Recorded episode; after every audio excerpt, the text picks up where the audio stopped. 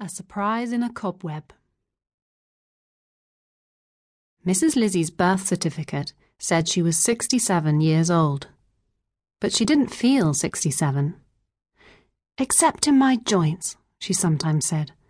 I feel 97 in my joints, particularly when the weather's on the change, but not otherwise, and the time between two birthdays is much too short anyway. How is anyone supposed to get used to the idea of being another year older so quickly?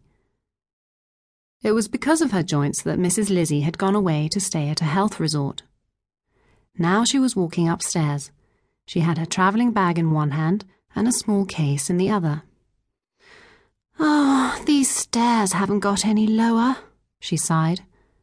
She opened the door of her flat, put her bags down, and opened the window. Then she looked around her.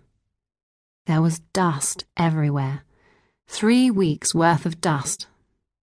Mrs. Lizzie rolled up her sleeves and began cleaning the flat. While she worked, she sang.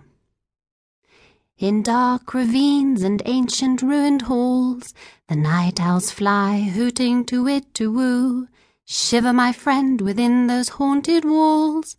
In search of blood, the vampire's after you. Fair Adelaide was only seventeen. She went by night into the woods alone. Her love had left her there among the green. Of nature she had gone to sigh and moan. Then suddenly she heard a heartfelt plea. So sad and solitary, maiden fair, ah, would your tender heart but beat for me?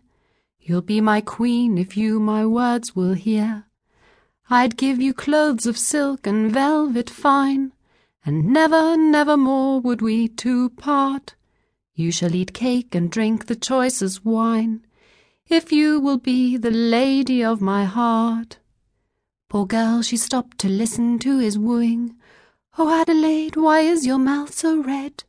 Alas, alas, what is the vampire doing? Before the sun sinks, you'll lie pale and dead.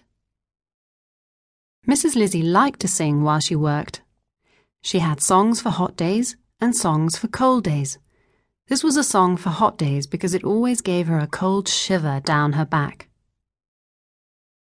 There we are, done, said Mrs. Lizzie. And now I'll make myself a nice cup of coffee. The coffee at the health resort was the purest dishwater. Mrs. Lizzie often talked to herself. She had lived alone ever since her mother died fifteen years before.